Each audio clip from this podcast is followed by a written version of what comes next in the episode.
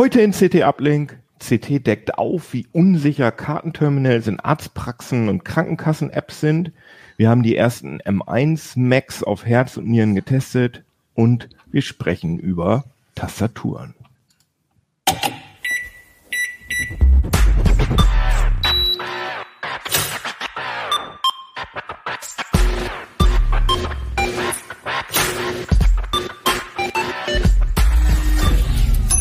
CT Uplink. Jo, herzlich willkommen, meine Lieben, da draußen an den Empfangsgeräten. Schön, dass ihr eingeschaltet habt. Wir haben wieder ganz interessante Themen im Gepäck und natürlich haben wir auch wieder Gäste im Gepäck. Stellt euch doch mal vor.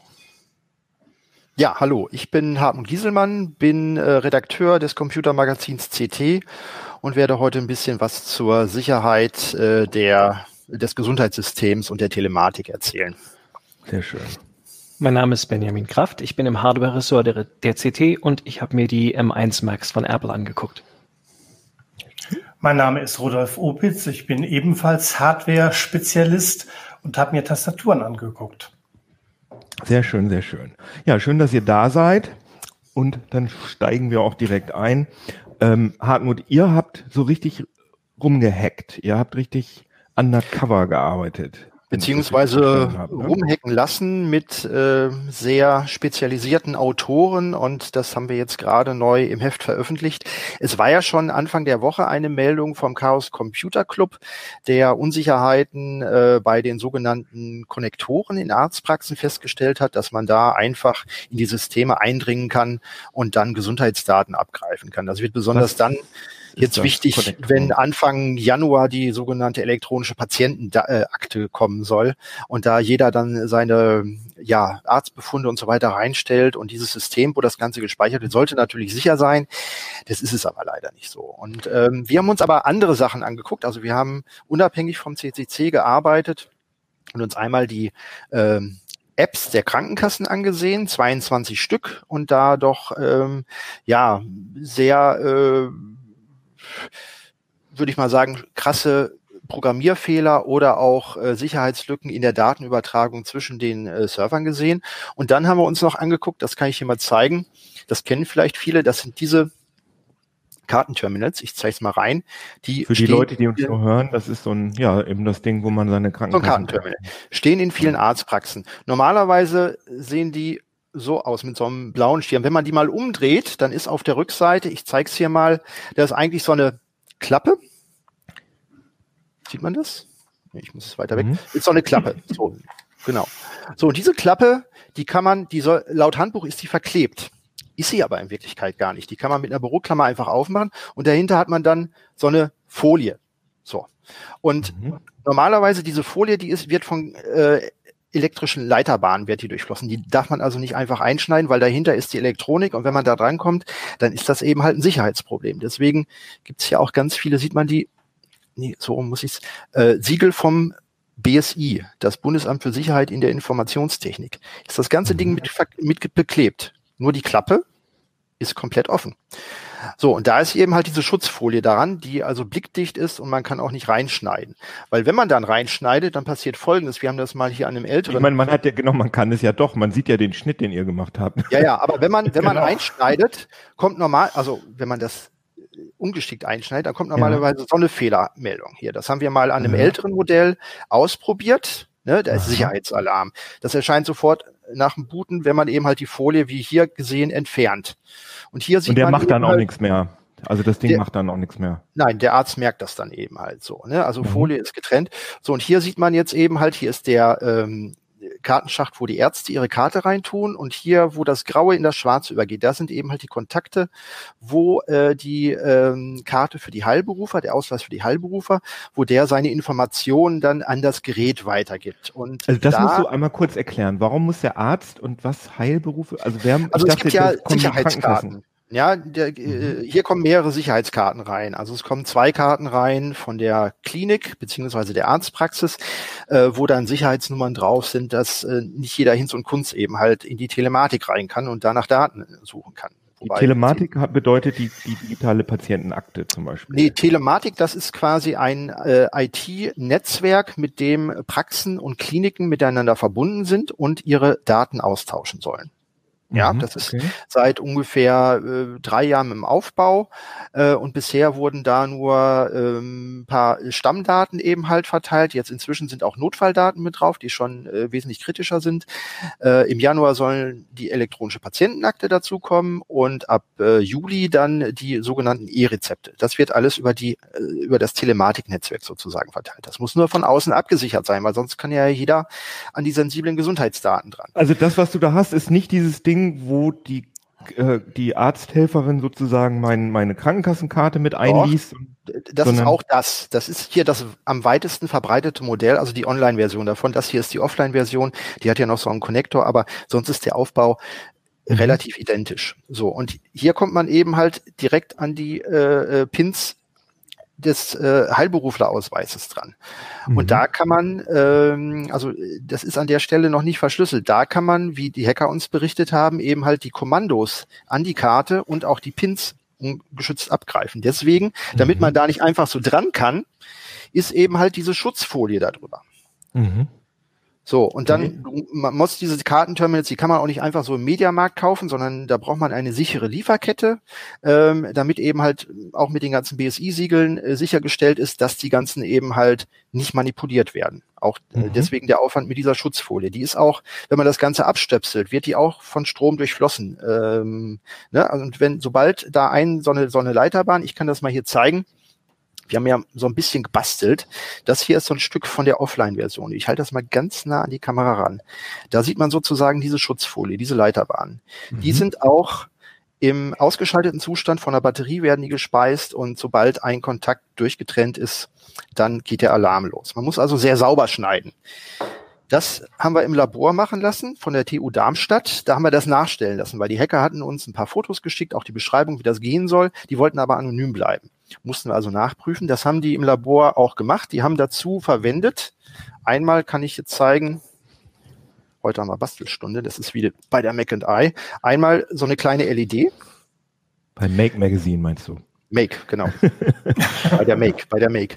So, ja. damit kann man sozusagen in den Schacht rein und dann, ich mache das hier mal, nee, hier, das ist das Falsche. Also mit dieser LED, wir haben auch noch ein Video online, wo das irgendwie schneller gezeigt wird, geht man in den Schacht rein. Mhm. Ja, also hier an dieser Stelle und dann kann man die Folie von unten durchleuchten und mhm. dann den Verlauf dieser Kontakte sehen. Und dann kann man mit einem Bastelskalpell, das gibt's mhm. für ein paar Euro irgendwie, ist sehr scharf, muss man dann sehr genau schneiden. Also der Abstand dieser, dieser äh, Kontakte dieser Leiterbahn ist ungefähr ein Viertel Millimeter. Mhm. Haben die mhm. aber geschafft. Und zwar, die ganze Operation hat so sieben Minuten gedauert. Wenn man ein bisschen Übung hat, kriegt man das bestimmt schneller hin. So, und der Witz ist, dass äh, wenn man da dran rankommt, man könnte eben halt dann auch weitergehen. Das haben wir jetzt nicht gemacht, weil dann wird es auch irgendwann, ich sag mal, in den Bereich gehen, wo wir auf die Telematik einen Angriff fahren. Und da könnte es dann auch äh, rechtlich Probleme werden. Wir haben die Informationen der Gematik, die organisiert das Ganze, dann übergeben auch dem BSI. Die haben aber abgewunken, die sagten, ja, das ist alles nicht sicherheitsrelevant, wollten das auch nicht so richtig nachvollziehen.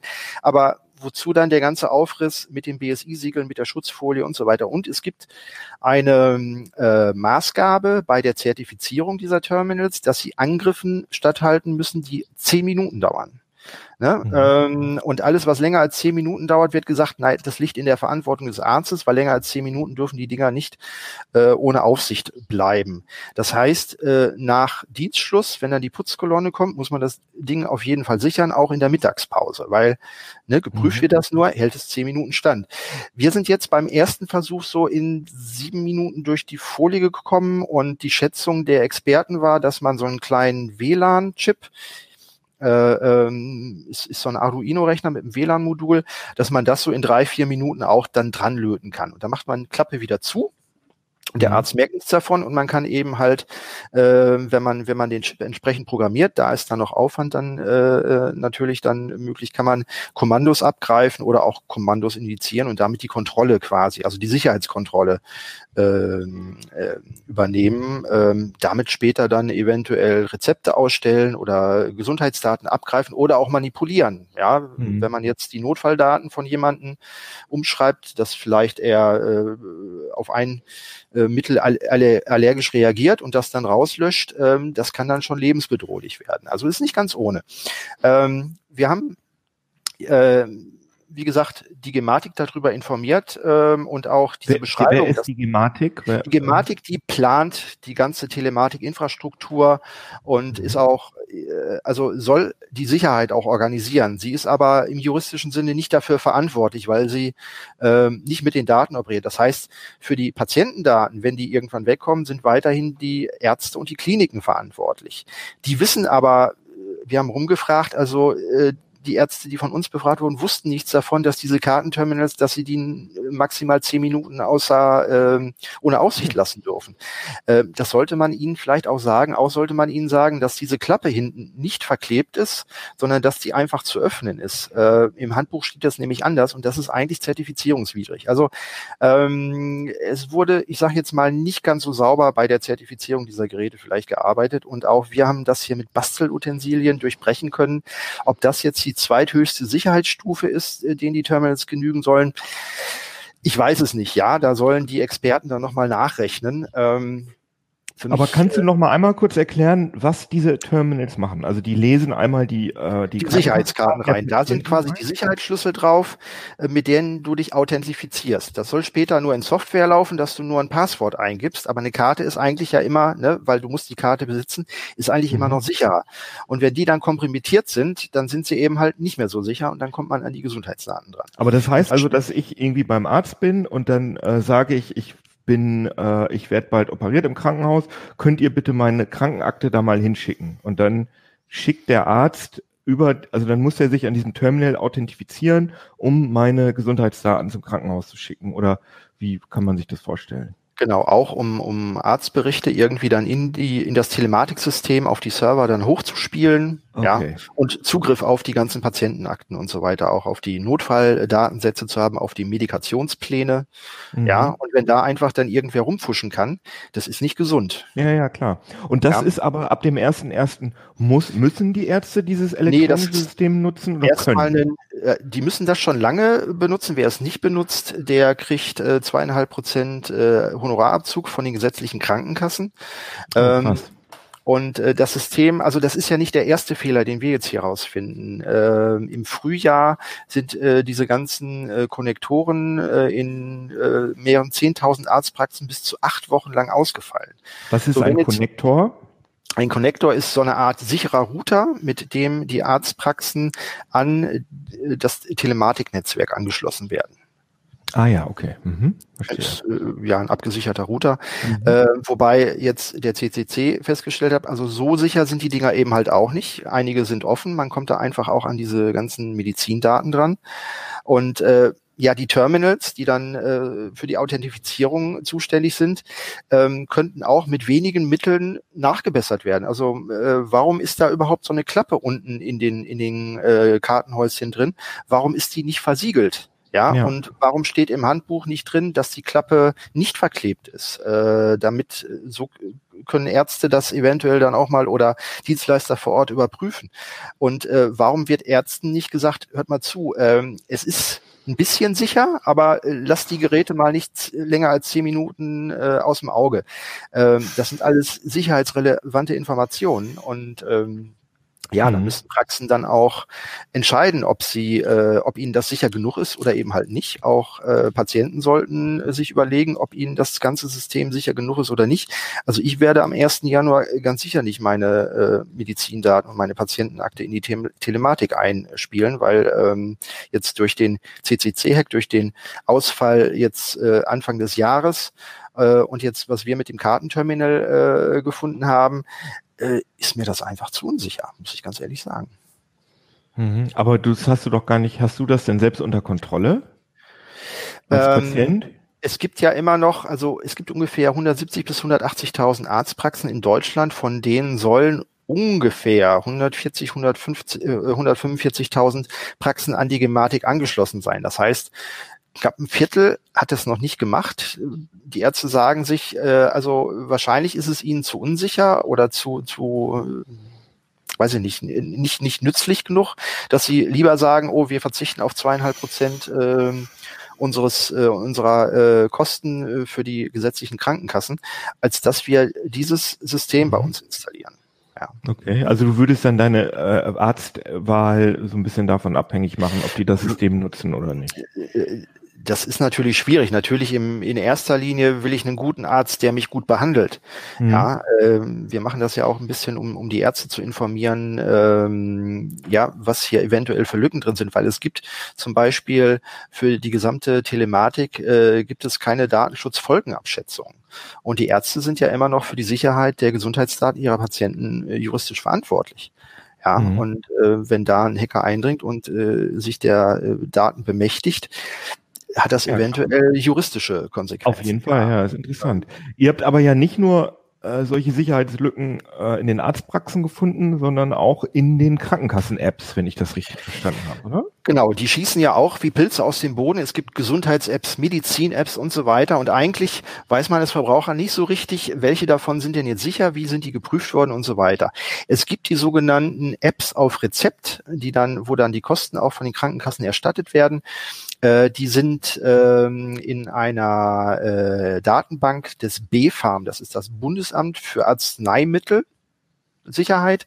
Äh, die ähm, haben ein DIGA-Verzeichnis und da sind bislang nur sechs Produkte aufgeführt, die eben halt dann mhm. auch ähm, ein bisschen gründlicher geprüft wurden. Die dürfen zum Beispiel auch keine Werbetracker drin haben, kein äh, Facebook SDK einsetzen und so weiter. Also bei der Datensicherheit werden da schon höhere Ansprüche genommen.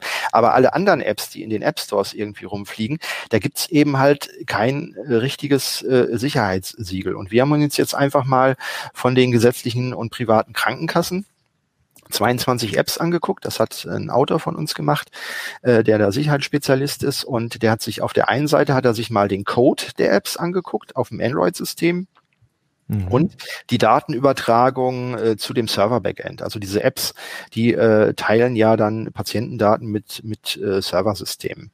Und äh, da sind ihm haarsträubende Sicherheitsmängel aufgefallen. Also zuweilen waren da dann Testaccounts äh, hardcodiert im, im Code vorhanden. Es wurden alte Bibliotheken verwendet, die nicht mehr sicher sind. Ähm, und bei der Datenübertragung zu den Servern wurde in einem Fall sogar mit ungesicherten Verbindungen gearbeitet. Der Hersteller hat jetzt auf äh, unseren Hinweis hin äh, das äh, inzwischen abgestellt. Und ähm, teilweise spucken die äh, Server dann aber auch, wenn man die äh, Meldungen, die man an sie überträgt, wenn man die ein bisschen verändert, äh, ganz viel Fehlermeldungen aus. Und wenn jetzt jemand das System angreifen würde, dann könnte er aus diesen Fehlermeldungen also sehr äh, viele Schlüsse ziehen, wie denn mhm. äh, dieser Server anzugreifen ist und wie man an die Daten gelangen kann. Das ist also ähm, bei der Sicherheit ist da sehr, sehr viel Luft nach oben. Man konnte auch in einer App zum Beispiel, konnte man die Warnmeldungen austauschen. Das könnte man für Phishing-Angriffe irgendwie nutzen. Ähm, Gerade die AOK, äh, die äh, wirft also sehr, sehr viele Apps auf den Markt. Äh, einige haben auch wenig Nutzen. Äh, die sind dann nicht viel mehr als irgendwie ein Browser, der, also eine, eine Browser-App oder eine Web-App, die ein paar Informationen ausspuckt. Und die verschwinden dann nach der Zeit dann wieder. Ähm, die einzige Krankenkasse, wo wir gesehen haben, die machen es wohl recht, recht ordentlich, recht anständig. Das war die Techniker-Krankenkasse. Puh, die, die habe ich installiert, die App. dass sie eigentlich und alles richtig und, gemacht, sehr gut. Äh, aber Krankenkasse wechselt man ja auch nicht so äh, jede Woche dann einmal. Äh, und äh, da ist einfach noch ein großer Bedarf, dass hier ähm, ja die Qualität und äh, die Absicherung, sowohl was die Datensicherheit als auch den Datenschutz angeht, dass da äh, einfach die Schrauben weiter angezogen werden. Hm, ja, sehr interessant. Das ist, ist ja eine ganze, äh, eine ganze Strecke, die ihr da gemacht habt. Das sind äh, sicher, wie viel, wie viele Seiten sind das? Es sind 14 Seiten und da es ja. auch so viele Apps sind, haben wir einen Artikel, wo wir äh, den Lesern erklären, wie sie selber ähm, Apps, wenn, wenn die ihnen suspekt vorkommen, auf einem Android-Handy äh, selber untersuchen können. Also wir erzählen, ja, wie gut. man den Code analyse, äh, analysieren kann und selbst wie man in ähm, geschützte Datenübertragungen als Man in the Middle äh, einsteigen kann, um zu überprüfen, welche Daten werden denn da überhaupt übertragen. Ja, also wer es genau wissen will, wir bieten da einfach Hilfe zur Selbsthilfe, weil es ist einfach ähm, ja so viel Material da, dass wir selbst kaum hinterherkommen. Also um eine App einigermaßen vernünftig zu überprüfen, bräuchte man eigentlich zwei Wochen. Mhm. Ähm, und die kommen ja im Wochenrhythmus äh, kommen die neu raus. Also da kommen wir alleine nicht hinterher. Deswegen herzlichen Aufruf an unsere Leser. Ähm, Sie können da gerne selber nachschauen und wenn Sie dann besondere Funde haben, können Sie uns auch gerne äh, darüber verständigen. Dann können wir da nochmal nachhaken. Ja, sehr schön, sehr schön. Die können dich ja, du, äh, deine, deine E-Mail-Adresse war ja gerade schon eingeblendet. Genau. Können wir nochmal einblenden hier. Äh, agct.de. Sonst haben wir natürlich auch äh, von unserer Investigativgruppe unseren anonymen Briefkasten. Da können uns Leute auch anonym benachrichtigen, ähm, wenn sie nicht wollen, ähm, ja, dass wir ihren Namen dann wissen. Also dann haben wir auch keine Möglichkeit, selbst unter Zwang, da irgendwie den Tippgeber rauszugeben. Wo findet man das? Das äh, wird der Michael sicherlich dann äh, einblenden. äh, das ist heise.de investigativ. Den ah, ja, Link, okay. den blendet er dann ein. Ja, wunderbar. Ja, sehr interessant, Hartmut. Oder auch ein bisschen unangenehm, aber natürlich auch interessant. Und wir hoffen mal, dass da ordentlich nachgebessert wird. Benjamin, du hast dir, ich sehe ihn da auch schon hinter dir stehen, du hast dir die neuen ähm, die neuen M1, die neuen Apples, die nicht mehr auf x86 Architektur, sondern auf ARM mit ARM-Prozessoren laufen, selbst entwickelten Prozessoren, Apple Silicon, ne, so heißt das doch in der Fachsprache, die hast du dir angeschaut. Und genau. ähm, was ist ja schon ja. ein bisschen länger her und ich hab, muss sagen, ich habe selten so einen Hype erlebt. Also was man so im Internet liest, alle Leute sind total begeistert von den Dingern. Bist du das auch? Ich bin äh, sehr positiv überrascht. Die Erwartungen waren ja hoch. Das hatte man im Vorfeld ja auch schon überall gelesen. Ähm, und tatsächlich, ich glaube, selbst hier im Hardware-Ressort, wo wir ja, sage ich mal, realistische Erwartungen haben, waren wir doch sehr positiv davon. es gab ja überrascht. es gab ja schon mal äh, Desktop-Prozessoren ja. äh, von, also oder nicht Desktop, aber es gab auf jeden Fall schon mal Notebooks mit ARM-Prozessor, zum Beispiel, äh, ich glaube äh, Microsoft Surface zum Beispiel.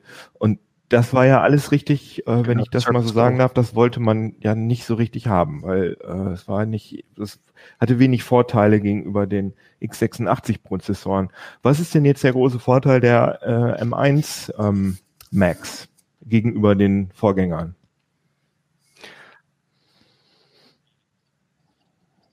Naja, da gibt es die Kundensicht und da gibt es die Kundensicht interessiert ähm, uns natürlich.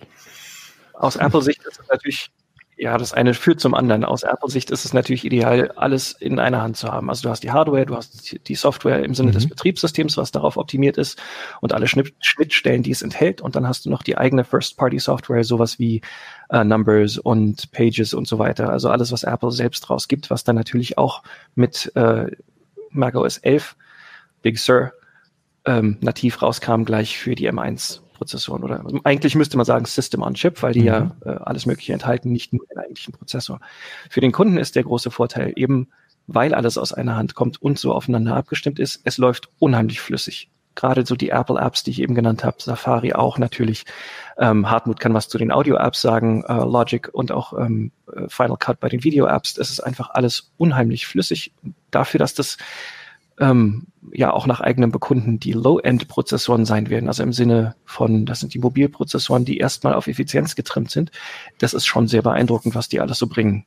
Man darf sich da mhm. natürlich im Hype nicht verlieren. Apple spricht natürlich immer davon, es ist schneller als 90 Prozent aller derzeit verkauften Windows-Notebooks und solche Späße, ohne dann einen Prozessor zu nennen. Da muss man immer vorsichtig sein, sich da nicht irgendwie äh, mitreißen oder für dumm verkaufen zu lassen. Aber merkt Aber, man das? Also du, ja, du hast ja, ihr habt ja, ihr arbeitet ja beide mit Apple-Computern genau. und äh, merkt ihr wirklich, wenn ihr einfach so in Safari oder so rumsurft oder äh, keine Ahnung, was hast du gesagt, äh, Numbers benutzt oder äh, Logic oder so, merkt ihr dann wirklich von der Schwuppdizität, also von der gefühlten Geschwindigkeit, ähm, dass da ein Unterschied ist? Ich habe ein gutes Beispiel, was mich wirklich ein bisschen umgehauen hat. Ich habe hier für die Arbeit, an dem sitze ich jetzt auch gerade, einen iMac, äh, so ein 27 Zöller 5K. Da ist eine Radeon RX 575, also Pro nennt Apple die ja drin. Also mhm. schon ein etwas größeres Gerät. Ähm, da ist schon ein bisschen Render-Power hinter. Und an diesem Vierkern iMac Intel-Prozessor äh, ruckelt es unheimlich, wenn ich in äh, PDFs scrolle. Also mhm. wir bearbeiten ja unsere Manuskripte digital, das heißt, wir erzeugen PDF, das geht zum, zu unserem Lektorat, kommt zurück mit Anmerkungen, diese Anmerkungen werden abgearbeitet und so weiter. Das sind alles Einblendungen und Markierungen. Und wenn ich da den Adobe Reader oder auch den Foxit PDF Reader nehme, dann ruckelt das wie Sau, wenn ich da irgendwie mehrere Anmerkungen auf einer Seite habe. Das ist wirklich mhm. unerträglich. Die Software ist noch nicht übersetzt, die ist noch nicht M1 Universal App, sondern das ist noch eine x86 App.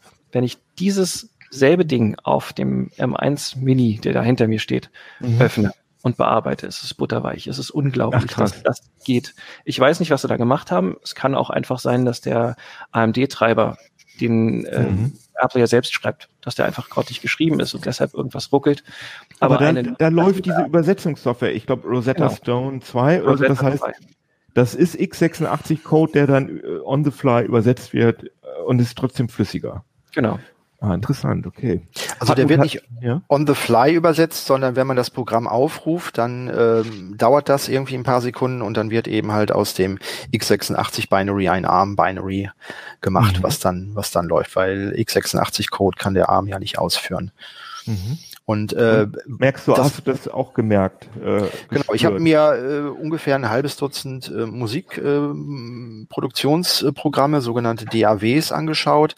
Und mhm. ähm, erstaunlich war, dass auch die Programme, die noch nicht an den M1 angepasst sind, also mit einem Rosetta übersetzten Binary dann laufen, ähm, äh, dass also diese diese Übersetzungen nicht langsamer sind unbedingt als äh, die die ähm, speziell für den M1 kompilierten äh, Codes, wobei das ist momentan noch alles sehr im, im Anfang. Also jetzt gerade Anfang der Woche kam ein neues Update für Logic raus.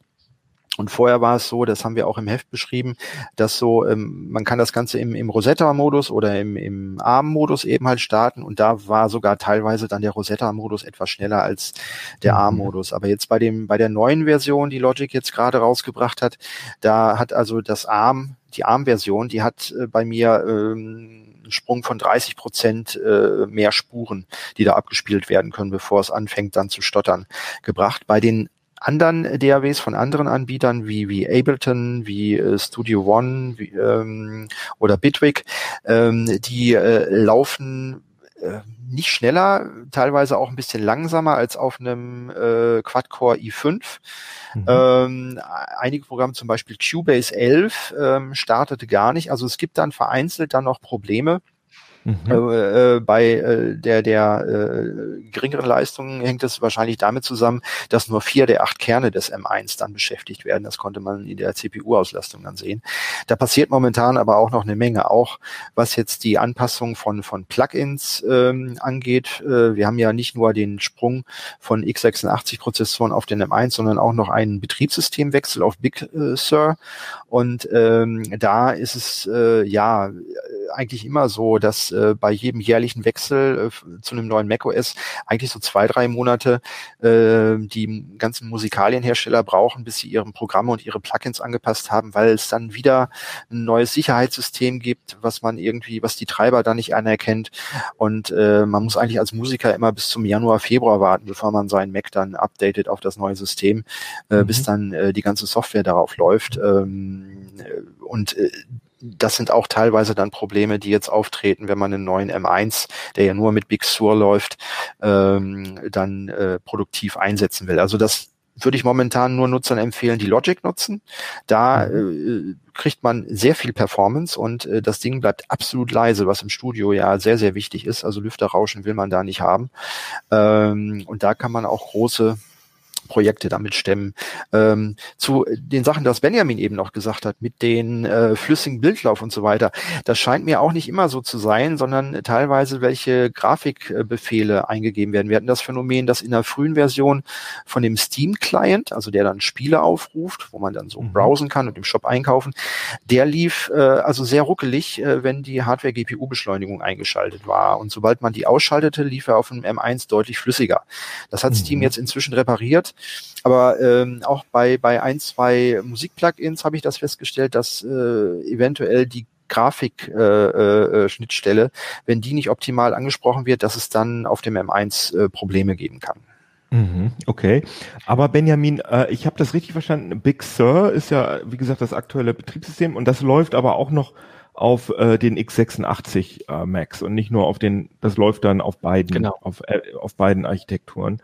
Das okay. ist der Schachzug von Apple. Die haben ja schon mehrere Umstellungen hinter sich und was sie sehr gut gemacht haben, schon beim letzten Mal und auch jetzt wieder machen. Ähm, einerseits für die alten, also nochmal anders. Alle neuen Programme kommen jetzt als sogenanntes Universal Binary raus, also sind äh, enthalten Code, der sowohl auf x86 Prozessoren also den alten Macs, mhm. als auch M1 und den folgenden ARM Macs laufen wird. Für alte Programme gibt es die Emulationsumgebung Rosetta, über die wir eben schon sprachen, so dass du deine alten Programme mitnehmen und im Idealfall ungestört weiterarbeiten kannst. Du merkst davon nichts, vielleicht sogar einen kleinen Performance-Schub. Das ist überraschend gewesen bei manchen Sachen, dass das trotz Emulation, sagt ja Hartmut, äh, überraschend flüssig, vielleicht sogar besser läuft. Auch schneller ähm, als das M1 Binary teilweise. Ne? Also genau. da kommt es immer drauf an. Das war ein bisschen überraschend. Und schön ist jetzt auch, ähm, das wollte ich noch loswerden, äh, klar gibt's immer so kleine WWchen am Anfang, Hartmut hat es gerade beschrieben, aber es gibt jetzt immer mehr Software, die äh, in Universal-Version rauskommt. Äh, Microsoft hat gerade Office 365 auf den neuesten Stand gebracht. Ähm, die ganzen großen Namen sind entweder dabei, es gerade umzustellen, ihre Software, oder haben schon erste Version rausgebracht. Das sind von Seraph zum Beispiel die ganzen Affinity Tools, Affinity Photo, Affinity Publisher und Co. Ähm, also die großen Namen. Adobe ist, glaube ich, dabei gerade anzupassen. Firefox ist gerade mit in Version 84 Universal erschienen. Chrome war auch ziemlich schnell dabei und das meiste läuft echt gut. Bei Microsoft Word haben wir jetzt ähm, bei internen Tests festgestellt, die Druckansicht eines langen Dokuments, die hakelte dann mehr als die Intel-Version. Das hatten wir gerade im Ticker. Mhm. Ähm, aber ansonsten. Ja, das sind ja klar, das sind ja Kinder. Aber ich meine, es ist ja erstaunlich, dass es überhaupt so gut funktioniert. Das ist ja wirklich eine ganz neue äh, mhm. Architektur. Aber ähm, also in meinem Bekanntenkreis haben Leute gesagt, oh, ich habe gelesen, der M1 ist der schnellste Prozessor der Welt das ist ja nun nicht so, ne? Also es ist ja schon so, dass ähm, die die die großen i7s von von äh, Intel und äh, die die Threadripper Prozessoren von AMD, die sind ja trotzdem noch leistungsfähiger. Oder wie, wie kann man das einschätzen? Ja, man muss aufpassen, dass man die Äpfel nicht mit irgendwelchen Birnen vergleicht. Mhm. Ähm, es ist so, dass natürlich ein i7 mit ganz vielen Kernen schneller ist als ein M1 mit seinen vier Performance Cores und seinen vier Efficiency Cores. Zusammen mhm. sind es auch acht Kerne, aber natürlich nicht acht gleich schnelle. Ähm, und eben ist dieser Prozessor sehr auf Effizienz getrimmt. Was stimmt, ist, dass seine Single-Threaded Performance, also die, die er mit nur einem Prozessorkern so rausbringt, zum schnellsten gehört, was es derzeit gibt. Und das ist schon extrem beeindruckend. Nicht nur in der Wattklasse, in der er spielt. Der ist ja so, wir haben keine offizielle Aussage, aber gehen so von 20 bis 25 Watt für den ja, System on Chip aus. Wenn, also ich habe mal normal die dicken, ja. äh, die dicken Threadrippers und die die dicken äh, i7s, die sind ja, äh, die sind noch mehr als 65 Watt, oder? Die ganz großen sind 125, wenn ich mich nicht völlig irre. Wobei die also Threadrippers Faktor, wir reden von Faktor 10, also im im, im in der Leistungsaufnahme jetzt, ja. weil du gerade sagtest 20 Watt. Das, das ist immer so, die, die, TDP ist ja das eine und die, die reale äh, Spitzenleistungsaufnahme nochmal was anderes. Wir haben mhm. als Spitzenwert äh, gemessen ungefähr 26 Watt für das ganze System on Chip, wenn alles rödelt. Das kriegst du mit keinem Threadripper hin. Ja. Und deshalb ist es so beeindruckend, wenn du, ich muss jetzt mal kurz spicken in meinen Artikel aus dem letzten Heft, aus der mhm. 20, da habe ich ein bisschen was zusammengetragen. Die Single-Core-Performance von dem, äh, in dem Fall dem MacBook Pro 13 Zoll, das ist identisch mit dem, was im äh, Mac Mini steckt. Mhm. Im Cinebench R20 hatten wir da ermittelt, ähm, ich meine 1572, nee, im 23, Entschuldigung. Cinebench R23 hat der Single-Threaded 1572 Punkte. Mhm. Ähm, und der Core i7 10700 ist jetzt nicht der allerschnellste Desktop-Prozessor, das wäre der 10900. Ja. Der kommt auf 1577. Das ist eine 125 Watt CPU.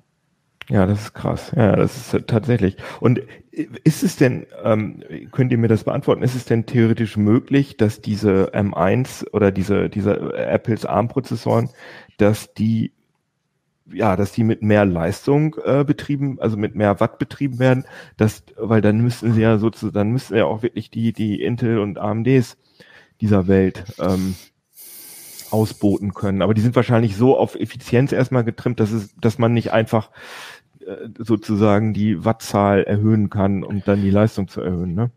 Also die äh, schnellsten Supercomputer der Welt äh, sind mit ARM-Prozessoren bestückt und Apple hat jetzt natürlich, kann das skalieren. Ja, also hier sind jetzt vier Hauptkerne und vier Nebenkerne drin, mhm. die äh, im Idealfall dann, ich sag mal, so schnell sind wie ein Intel 6-Kerner jetzt bei den Musikprogrammen, so ungefähr würde ich das einschätzen.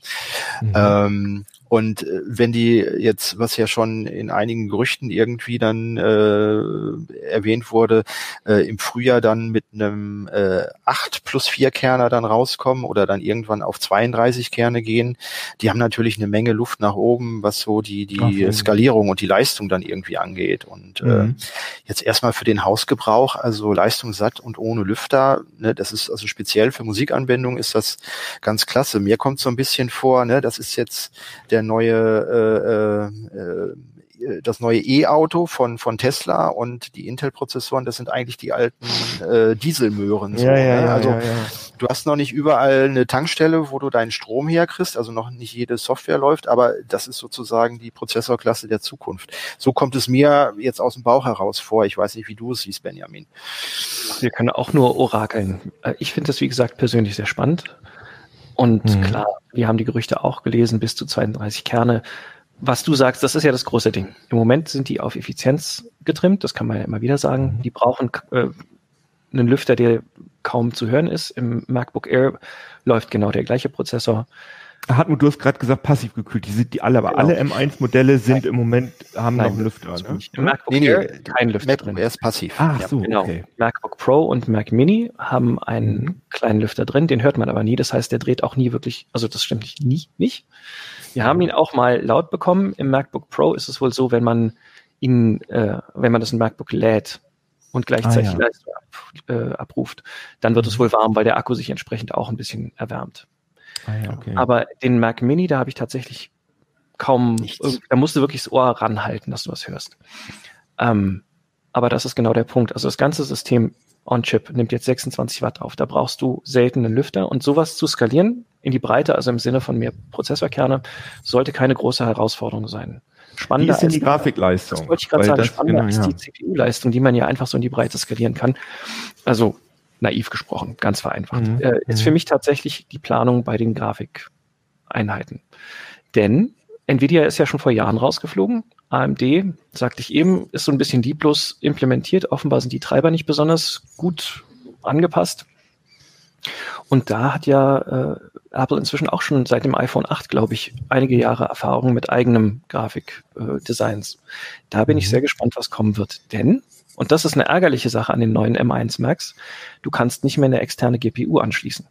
Mhm. Die werden einfach nicht mehr unterstützt. Klar, Thunderbolt gibt's immer noch, kannst du immer noch anklemmen, aber das System weiß nichts damit anzufangen.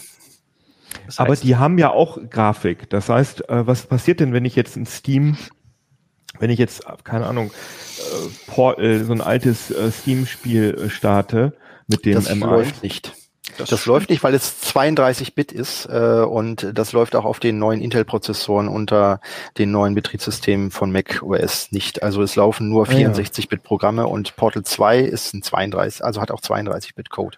Konnte ich bei ah, mir ja. nicht starten. Das ist eigentlich das größte Manko äh, jetzt, also zum Spielen ist der Mac nicht zu empfehlen, also auch von Klassikern. Aber Benjamin kennt da vielleicht einen Weg, wie man es doch schafft. Ein Weg nicht per se. Ich wollte, also jein, es gibt immer Möglichkeiten, aber ich wollte sagen, nur weil ein Spiel alt ist, muss das nicht heißen, es wird nicht unterstützt. Farrell und Aspire, die beiden großen ähm, Studios, die die Portierung von den Windows-Spielen mhm. auf den Mac machen, haben durchaus auch ältere Spiele noch mit 64-Bit-Version versehen.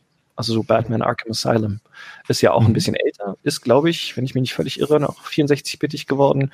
Das erste Tomb Raider, was 2013 rauskam, haben sie auch portiert, äh, also nicht portiert, aufgefrischt, sage ich mal. Das läuft dann auch und sogar ganz anständig, trotz der integrierten Grafik. Also das läuft dann so, also Tomb Raider ist ja ein gutes Beispiel. Das ist ja eigentlich, das hat ja schöne Grafik. Das kann man ja immer noch, sieht ja immer noch schön aus, kann man noch gut spielen. Und das schafft dann auch, also das ist spielbar auf, auf so einem M1 Mac, also weiß ich nicht, 60 Frames in, ja, 60 in Frames. niedrigem Detail. Die Einstellung an. Es wird Möglichkeiten geben, das flüssig hinzubekommen. Der Mac Mini ist keine. Spielekiste und auch keine Konsole. Okay. Also was ich ab und zu mal anwerfe, ist ein Civilization 6. Da habe ich dann auch mal die Rundenzeiten angeguckt, weil die KI da ja auch ziemlich am, am Rödeln ist.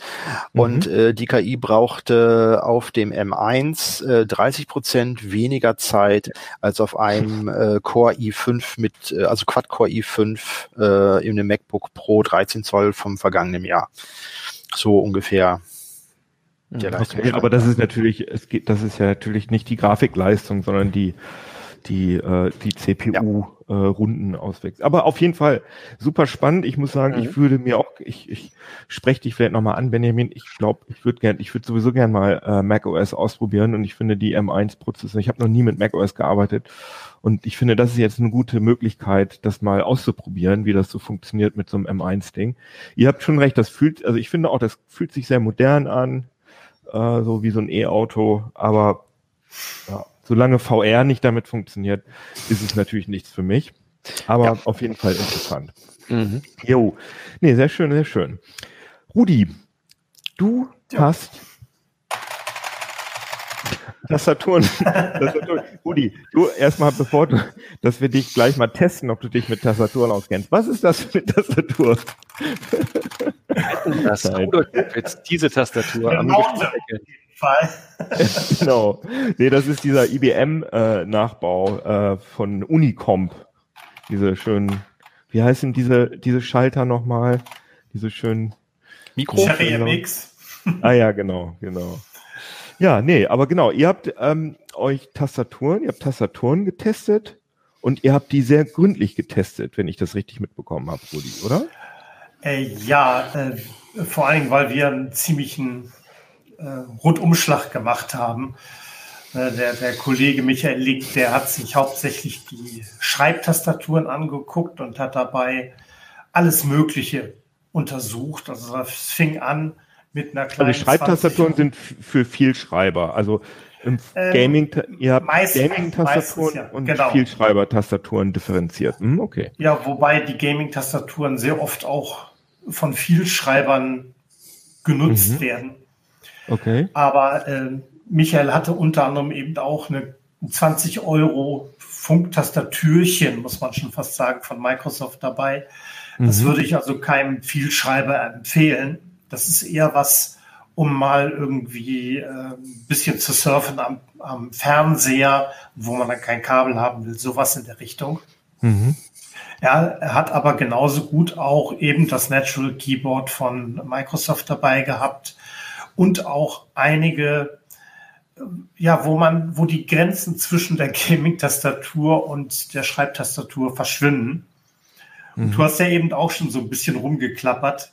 Mhm. Es kommt immer darauf an, was da tatsächlich an Tasten unter den Kappen drunter ist. Und mhm. das haben wir uns halt hauptsächlich auch mal angeguckt. Und wir haben dann teilweise wirklich äh, mit einem speziellen Messgerät äh, einzelne Tasten der Tastaturen ganz genau vermessen, wie viel Kraft man aufwenden muss, um diese Taste zu betätigen, wie viel Kraft man braucht, bis man am eigentlichen Schaltpunkt ist. Und äh, Wir mhm. haben da also ganze Kurven aufgenommen. Und da gab es auch sehr schöne Unterschiede zu sehen von dem, was eigentlich unter der Tastenkappe ist. Und was ist das für ein Gerät? Ist das ein Gerät speziell für diesen Einsatz oder habt ihr da das irgendwas Das ist ein spezielles Messgerät, äh, was also ein Kraftaufnehmer ist und der, äh, wo langsam ein Stempel auf die Taste drückt. Mhm. Und auch feststellt, wenn zum Beispiel genau am Schaltpunkt die Kraft etwas erhöht wird. Mhm. Das okay. sind, ähm, ich weiß jetzt nicht genau, was du in deiner Tastatur da hattest, aber wenn du da eine Taste runterdrückst, wahrscheinlich wird die Klick-Klack machen. Denn ja, ja, sie war ja schon ziemlich laut. Und ähm, nimm doch mal eine Tastenkappe ab. Würde mich nur ja. mal interessieren. Ja, kann ich. Und darunter nicht, dass ihr das Bild so gleich irgendwie weggeht, weil ich, ähm, weil, äh, weil äh, ich irgendwas. Ah ja, hier. Und ja, das ist die Tastenkappe und da ist wahrscheinlich ein zentrales Kreuz drin. Nee, da ist eine Feder ist da drin. Ach so, doch. Äh, ach ja, das war jetzt nur die Tastenkappe. Genau, und darunter so, ist ja. die eigentliche Taste und die eigentliche Taste. Ja. Sehr schön. Ich muss das immer auf mein Gesicht machen, weil sonst äh, die Unschärfe angeht. Ja, ich, ich, ich sehe. Kannst du das sehen? Ich muss sagen, nee, ich kann da wirklich nicht viel sehen. Ach, da, okay. das, ist, das ist noch eine ganz andere Taste, glaube ich, da. Also da sind gar nicht die Sherrys drin. Also normalerweise haben die, äh, es ist der Deu deutsche oder der deutsch-amerikanische Hersteller, ich glaube mittlerweile ist er deutsch, Sherry, ja. die haben in den 80er Jahren ja schon angefangen, richtig gute für Schreibtastaturen Tasten zu entwickeln. Das ist mhm. die sogenannte Sherry MX-Serie. Ja. Und wenn du da eine Tastenkappe hast, ich gucke mal gerade, ob ich hier eine passende habe. Ich habe so ein paar, habe ich auch liegen.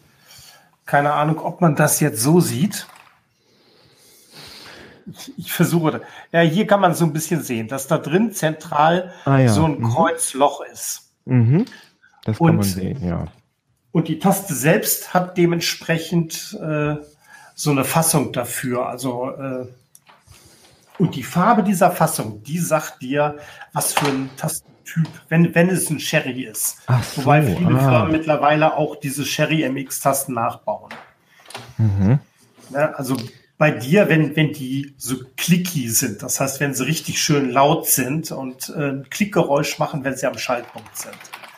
Ja, ich Buckling Spring steht hier nur bei auf der. Ja, ja, dann, äh, das, das ist äh, das ist jedenfalls keine Sherry, die du da drin hast, sondern das ist nee. irgendwie ein Nachbau. Nee, und genau. Buckling Spring, das war damals die äh, von, von IBM tatsächlich die Originaltaste, die wurde Buckling genau. Spring genannt. Genau, das ist es. Die, die Unicomp hat die äh, Lizenz äh, für die Original M äh, Tastaturen von IBM äh, mhm. einfach. Dann haben die auch die dementsprechend die Tasten direkt Richtig, genau. nachgebaut. Genau. genau. Und äh, nur, nur Sherry, die waren damals, also Sherry-Tasten mussten in jeder guten Tastatur sein, wenn man nicht gerade äh, quasi den Mercedes, also die IBM hatte. Mhm. Und äh, Sherry hat da äh, verschiedene Typen entwickelt. Und was, was du als Buckling Spring hast, die also richtig laut klicken, wenn sie mhm. am Schaltpunkt sind, äh, das wäre bei Sherry die Blau, die MX mhm. Blue. Die hat mhm. dementsprechend tatsächlich auch so einen blauen Stempel, wo dann dieses Kreuz draufgesetzt wird von der Tastenkappe. Ja. Und die Farbe, die sagt, äh, die gibt so ein bisschen den Typ und die Charakteristik der Taste darunter an. Blau mhm. ist tatsächlich eine, also normalerweise haben die so einen Schaltweg, wenn man die ganz runterdrückt. Das ist ungefähr vier Millimeter. Mhm. Und nach zwei Millimetern kommt aber der tatsächliche Schaltpunkt, wo die Taste sagt, jo, jetzt mache ich ein High oder ich schalte durch oder wie man sagen will. Mhm. Und die blauen, die haben dann extra auch, wie Buckling Spring, tatsächlich eine kleine Feder, die ein Klickgeräusch erzeugt. Gleichzeitig mhm. spürt man das auch im Finger, dass da tatsächlich so ein bisschen die Kraft sich erhöht an der Stelle und dann drückt man durch und dann hat man die mhm. Taste gedrückt.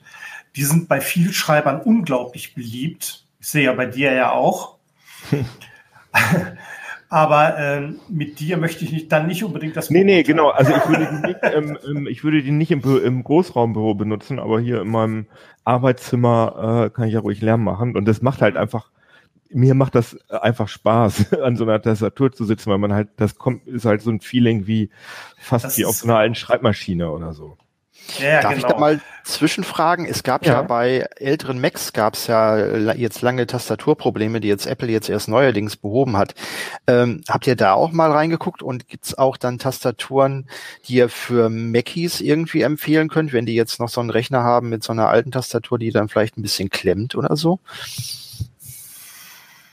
Also jetzt, äh, so viel ich weiß, sind Macs doch mit USB-Schnittstelle ausgestattet und da müsste man doch eigentlich jede beliebige Tastatur anschließen können, oder nicht? Ja, nur die Windows-Taste, die hat man ja nicht gerne.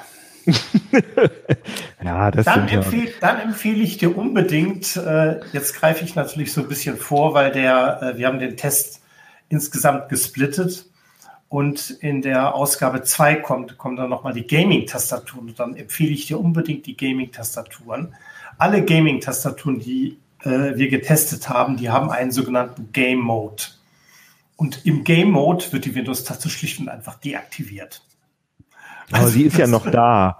Und die, das stört natürlich die Ästhetik eines ja. Apple-Fans, dass da so ein Windows-Logo. Ein bisschen realistisch. Äh, da empfehle ich dann unsere Aufkleber, die wir ja auch schon hatten. Also ah, ja. es gibt ja auch Linux-Fans, die würden sich dann dementsprechend den Pinguin da drauf kleben. Stimmt.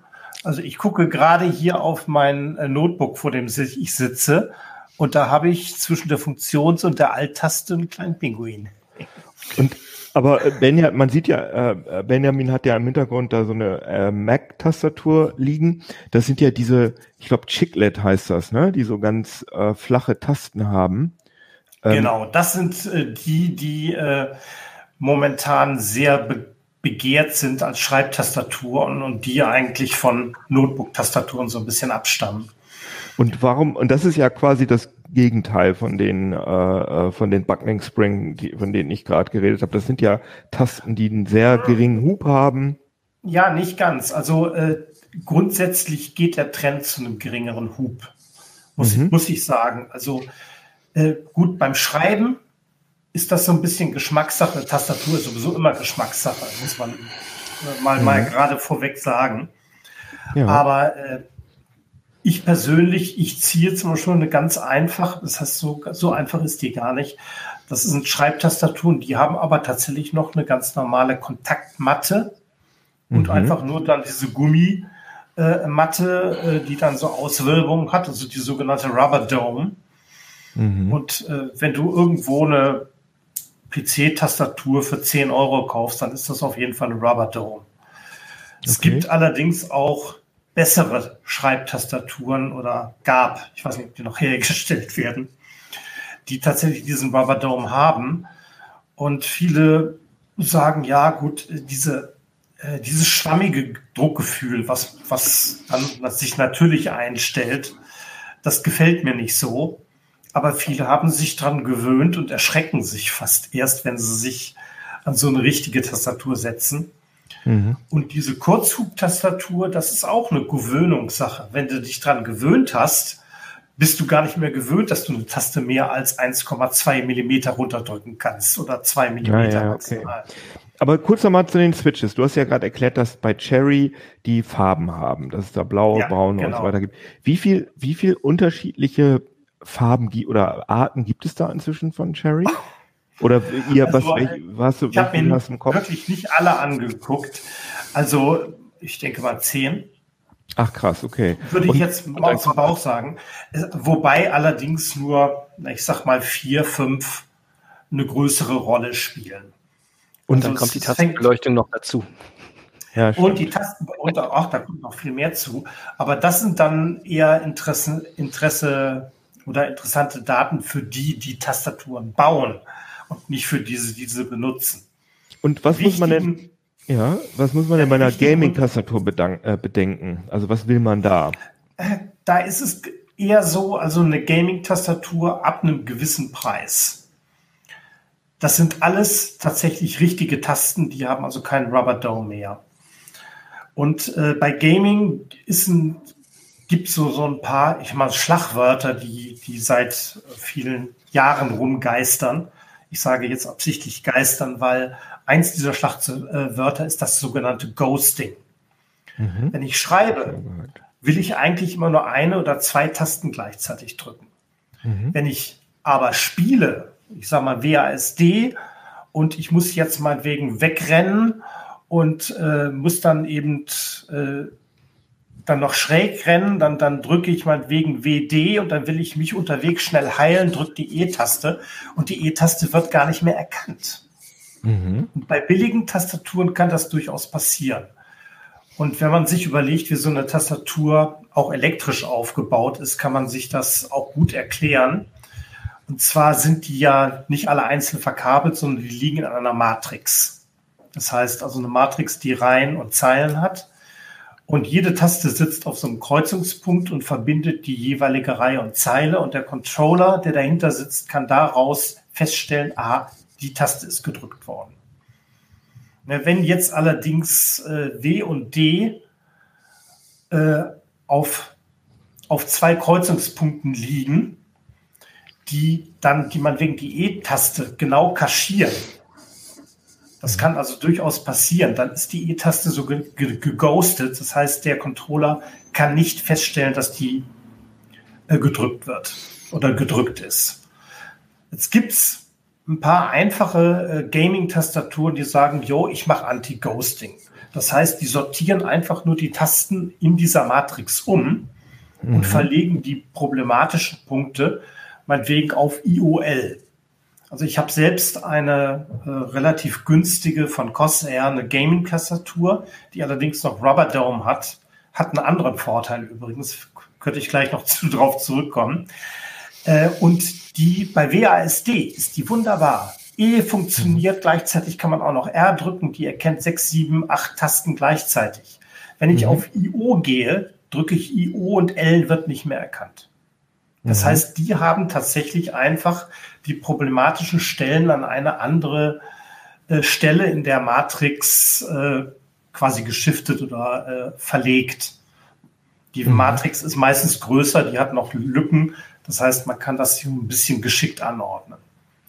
Und die teuren Tastaturen, also mit den äh, richtigen Tasten, die haben da teilweise mhm. Tasten drin, also die besten Gaming-Tastaturen, die wir hatten, die schalten noch nicht mal mehr elektrisch, sondern die haben tatsächlich, obwohl sie mechanisch sind mit einer Feder, äh, schalten, mhm. unterbrechen die an Licht, äh, mhm. eine Lichtschranke. Das heißt, die schalten mit Licht und demzufolge haben die überhaupt gar keine elektrischen Kontakte mehr und behaupten dann, jo, äh, während die Sherry-Tastatur man wegen 50 Millionen Anschläge aushalten, wir machen es 100 Millionen. Mhm. Ich will das nicht ausprobieren. Das wird wahrscheinlich nee. auch relativ lange das dauern. Wird relativ lange dauern. Was ist denn, gab es denn, also gab es denn in, in, dem, in dem Test halt, gab es Tastaturen, die da komplett die komplett durchgefallen sind, also wo man halt nicht mal WASD und wenn man dann noch äh, die Leertaste irgendwie zum Springen gedrückt hat, dann ging's nicht? Oder war das alles okay? Also bei den Gaming-Tastaturen, die wirklich als Gaming-Tastaturen aufgetaucht sind, nein.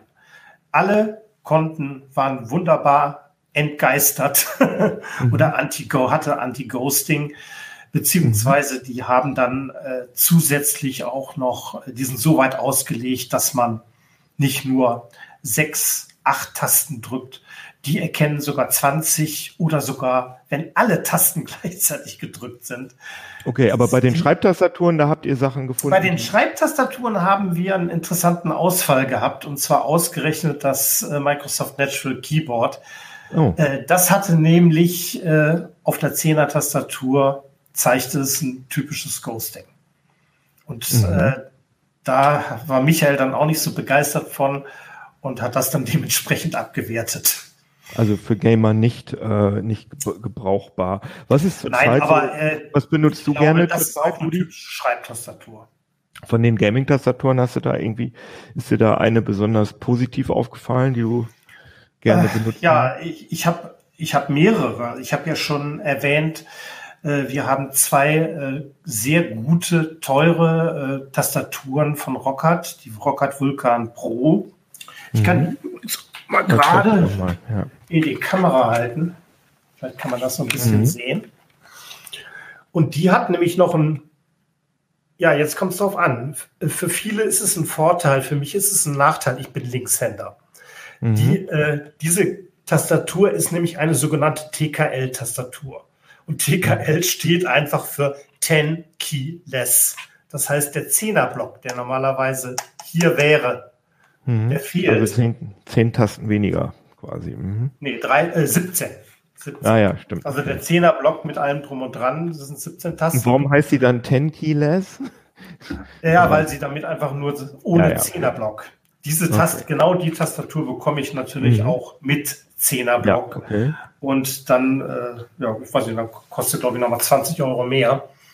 Aber das ist hier zum Beispiel eine, die tatsächlich mit diesen äh, optischen Tasten arbeitet und die hat einen sehr, sehr angenehmen Anschlag. Und mhm. äh, bei den Gaming-Tastaturen habe ich persönlich nochmal überlegt, lohnt sich denn das überhaupt, so eine richtige Gaming-Tastatur zu kaufen? Und wo lohnt es sich? Und ich habe da mir dann einfach mal ein Spiel vorgenommen, das speziell auf äh, schnelle Reaktionszeit angeht. Ihr kennt vielleicht äh, diese Spiele, die einen sogenannten Quicktime-Event haben.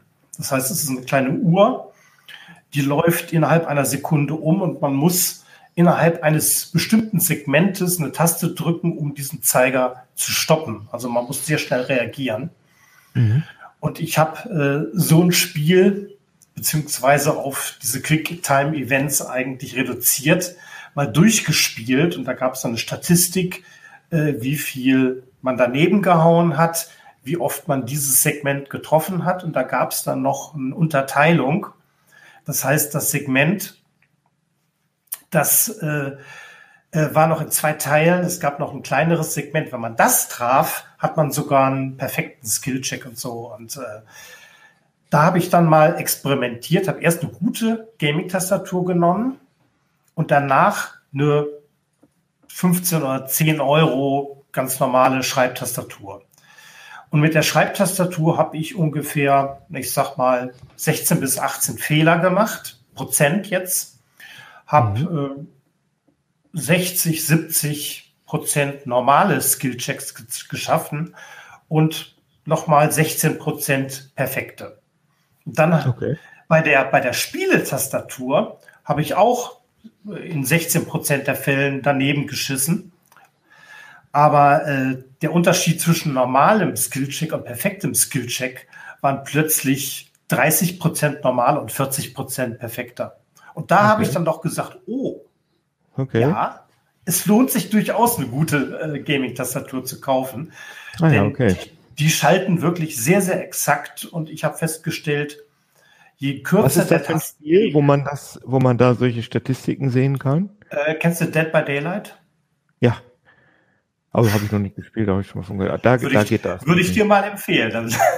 okay. Und es gibt gibt äh, dabei pass, äh, es, es ist ja so ein Horrorspiel eigentlich. Also einer mhm. spielt den Killer und vier spielen die Survivor, die überleben müssen und der Killer muss die Survivor mhm. killen und die äh, Survivor müssen sogenannte Generatoren oder Generatoren auf dem Spielfeld reparieren. Mhm. mhm. Wenn sie fünf davon repariert haben, können sie ein Tor aufmachen und verschwinden und abhauen. Okay. Und Aber damit hast du auf jeden Fall diese Statistiken mit dem Spiel, hast du diese Statistiken gemacht. Genau, bei, bei dem Reparieren dieser Generatoren, da tauchen diese Skillchecks auf. Du, du sitzt ah, ja, dann okay. davor, bist, mhm. äh, guckst dich andauernd um, ob der Killer kommt und gleichzeitig musst du ständig auf diese Skillchecks achten. Die kommen zufällig. Und es gibt eine Webseite, wo man nur die Skillchecks trainieren kann. Ah, okay. Die liefert einem dann auch eine dementsprechende Statistik, und da konnte, konnte ich sehr schön ver, äh, vergleichen, äh, was denn da passiert ist. Ah, ich wollte ja, auch sagen, okay. ich habe erst die gute Tastatur genommen und dann die billige Tastatur, um, mhm. um nicht meinen Trainingseffekt da den noch so ein bisschen rauszurechnen. Okay, da fand ich das schon ziemlich beeindruckend. Also lohnt sich dann doch, äh, so eine Gaming, so eine teure Gaming-Tastatur anzuschaffen. Äh, vielen Dank. Also ihr könnt das Nur, alles. Äh, vielleicht als letzten Tipp, man mhm. sollte, wenn man sich eine ausgesucht hat, sollte man erstmal irgendwo in Geschäft gehen, die mehrere davon im Regal haben, also hier äh, Saturn oder ja nicht, ne? Mediamarkt oder so. Und da mal ausprobieren, äh, wie gut man da wirklich, was man selbst für ein Gefühl hat, denn auch dieser Tastenanschlag, der ist natürlich Geschmackssache wenn der Lockdown dann vorbei ist und wenn die wenn vorbei ist, ja. äh, wieder aufmachen.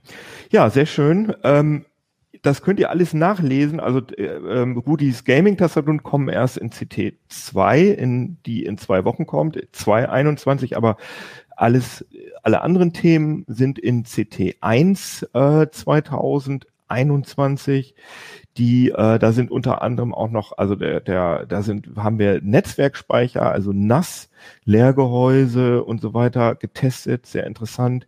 Da sind äh, die Tastaturen, an denen Rudi auch mitgemacht hat, für Vielschreiber, Telefonanlagen fürs Homeoffice. Wir haben ähm, das Falt-Smartphone von Motorola getestet, die M1 Max natürlich, Identitätsklau bei Hostern, erste Erfahrung mit HDMI 2.1, so machen sie ihre Website flott und natürlich die Geschichte von Hartmut. So unsicher ist eHealth. Also, wir freuen uns, wenn ihr ein Heft kauft, auch gerne online oder auf Heise Plus. Könnt ihr das auch alles lesen und bleibt uns gewogen. Danke fürs Zuhören oder Zuschauen. Danke für meine Gäste hier. Danke an meine Gäste. Tschüssikowski. Schönes Wochenende. Ciao.